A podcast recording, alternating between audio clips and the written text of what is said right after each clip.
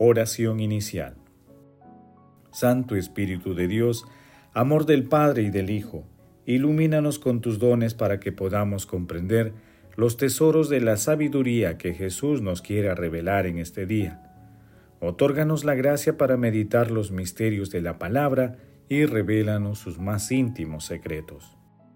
Madre Santísima, intercede ante la Santísima Trinidad por nuestra petición Ave María Purísima, sin pecado concebida.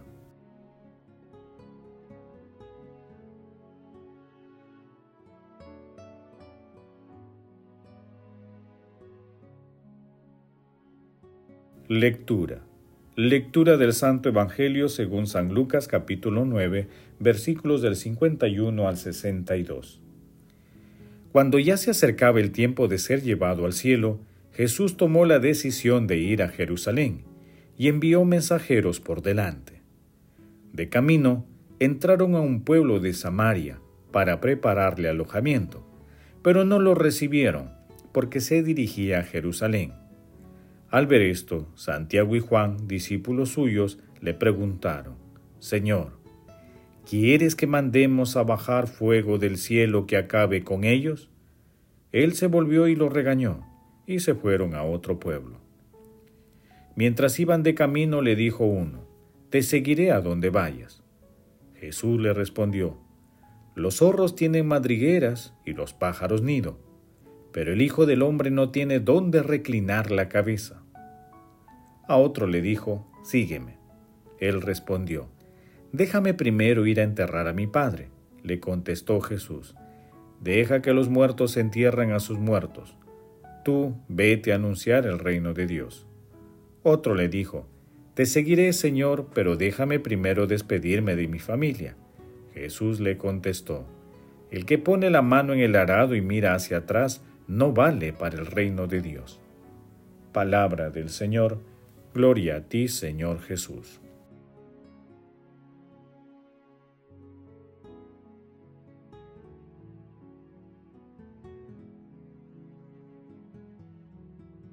Hay dos puertas que dan al paraíso, la inocencia y la penitencia.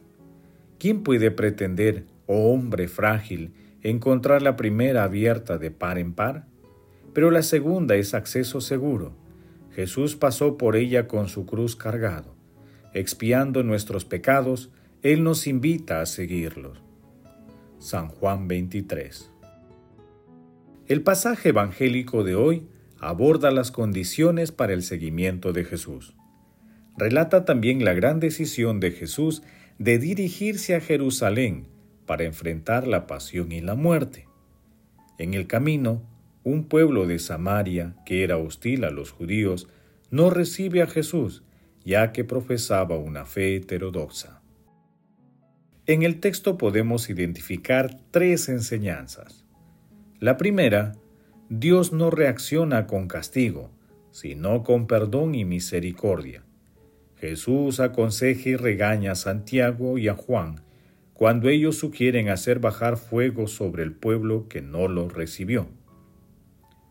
La segunda, para seguir a Jesús hay que tomar la cruz. El primer aspirante discípulo no era consciente de la cruz que debía cargar, por eso fue regañado por Jesús. La tercera, el seguimiento a Jesús está por encima de las obligaciones humanas. Este es el caso del segundo y del tercer aspirante. Jesús establece un orden de prioridades, poniendo en primer lugar la primacía del reino de Dios, porque la vocación cristiana de seguimiento a Jesús se caracteriza por su radicalidad.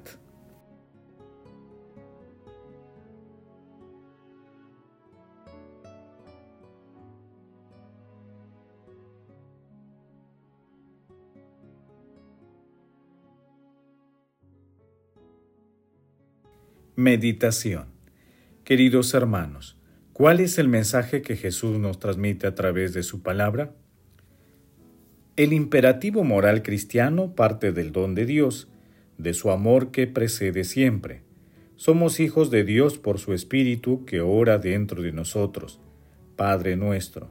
Esto es lo que posibilita nuestro seguimiento gozoso de Cristo. nuestra conducta cristiana, nuestra respuesta moral. Basilio Caballero. Todos tenemos la vocación de seguir a nuestro Señor Jesucristo. Todos somos llamados por Él para participar activamente en el plan divino de la salvación, en cualquier estado de nuestras vidas y en toda circunstancia de manera consagrada o laical.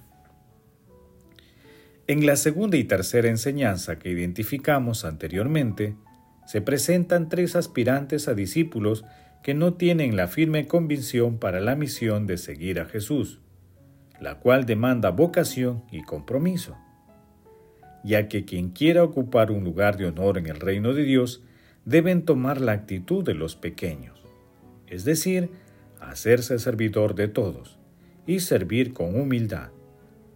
Nuestro Señor nos dice en Lucas capítulo 9 versículo 48, el más pequeño de todos, ese es el mayor. La misión no es fácil, pero tampoco es imposible, porque tenemos como apoyo el amor de la Santísima Trinidad. No podemos trabajar para el reino de Dios atados al pasado. El seguimiento en cualquier circunstancia de nuestras vidas debe ser radical, sin coacciones y sin condiciones.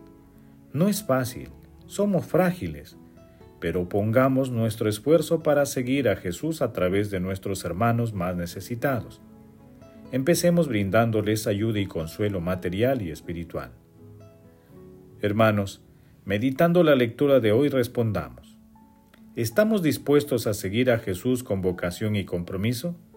Que las respuestas a esta pregunta nos ayuden a olvidar el pasado y a precisar nuestra vocación para seguir a Jesús en nuestros hogares, trabajos, comunidades y por donde vayamos. Jesús, María y José nos aman.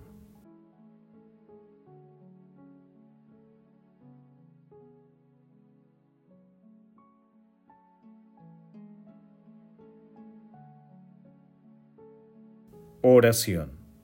Oh Dios, que por la gracia de la adopción has querido hacernos hijos de la luz, concédenos que no nos veamos envueltos por las tinieblas del error, sino que nos mantengamos siempre en el esplendor de la verdad. Amado Jesús, concédenos a través del Espíritu Santo la fe para ser firmes en la misión de seguirte y llevar tu palabra por donde vayamos. Espíritu Santo, fortalece las vocaciones de seguimiento total a Jesús para anunciar la salvación a todos los pueblos Padre eterno, Padre de todos los vivientes, tú que vives y reinas con el Hijo y en el Espíritu Santo, recibe a nuestros hermanos difuntos en tu reino. Madre Santísima, Madre del Amor Hermoso, Esposa Virginal del Espíritu Santo, intercede ante la Santísima Trinidad por nuestras peticiones. Amén.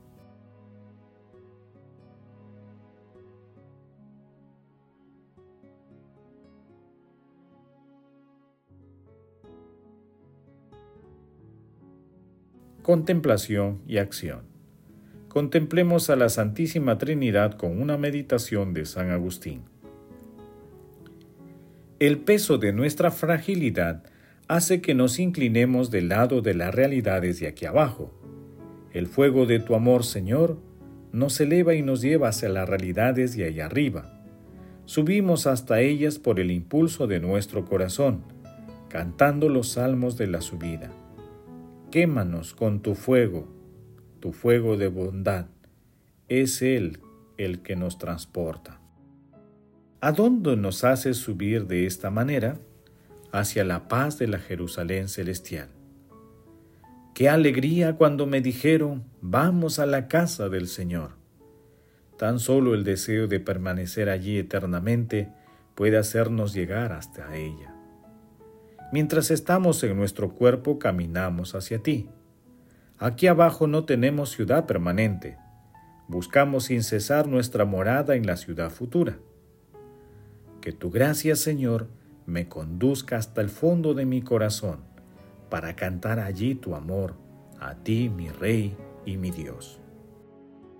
Acordándome de esta Jerusalén celestial, mi corazón subirá hasta ella, hacia Jerusalén, mi verdadera patria Jerusalén, mi verdadera madre. Tú eres su rey, su luz, su defensor, su protector, su pastor. Tú eres su gozo inalterable. Tu bondad es la fuente de todos sus bienes inexpresables. Tú, mi Dios y mi divina misericordia. Queridos hermanos, que nuestro seguimiento a Jesús consiste en llevar a la práctica su palabra, mediante la realización de obras de misericordia, asimismo asistiendo a la Santa Eucaristía, al sacramento de la penitencia, adorando al Santísimo Sacramento y rezando el Santo Rosario.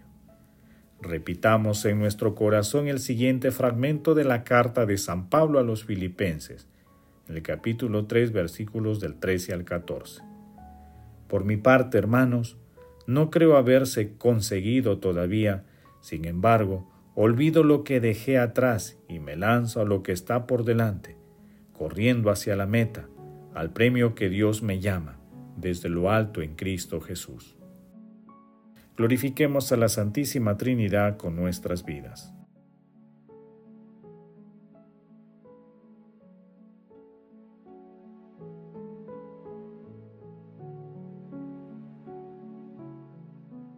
Oración final. Gracias Señor Jesús porque tu palabra nos conduce por caminos de paz, amor y santidad. Espíritu Santo, ilumínanos para que la palabra penetre a lo más profundo de nuestras almas y se convierta en acción.